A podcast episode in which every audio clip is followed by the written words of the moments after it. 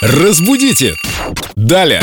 Изучаем русский язык по утрам с филологом, лингвистом-переводчиком Юлией Фадеевой. Юля, здравствуйте. Наши Доброе утро. слушатели, как всегда, э, в группе Эльдорадио ВКонтакте а, озадачивают нас всех, вас в первую очередь. Расскажите, пожалуйста, пишет Мария, как правильно применять слова «закончила» и «окончила», например, высшее учебное заведение.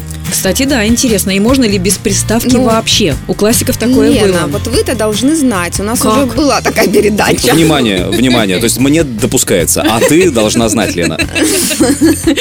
Скажем так, что касается прохождения каких-то курсов, получения образования, здесь у нас возможен только один вариант – окончить школу, окончить вуз. Других вариантов быть не закончить. Нет, не закончить. Нет, я ну, пропустила Лена, эту ну как тему. двойка, Лена, два. Мгм, мгм. Окончить школу, окончить вуз. Я внемилась. Что Зако- касается- Закончить курсы, нет? Нет, окончить курс. А что можно закончить? А закончить и окончить, в в смысле довести что-то до конца, абсолютно одинаково можно использовать. Закончить работу, окончить работу.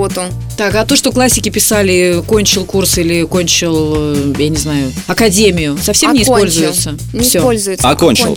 Мария, мы вам ответили. Устарела. Окончил высшее учебное заведение. Окончила. Закончена программа. Разбудите! Далее!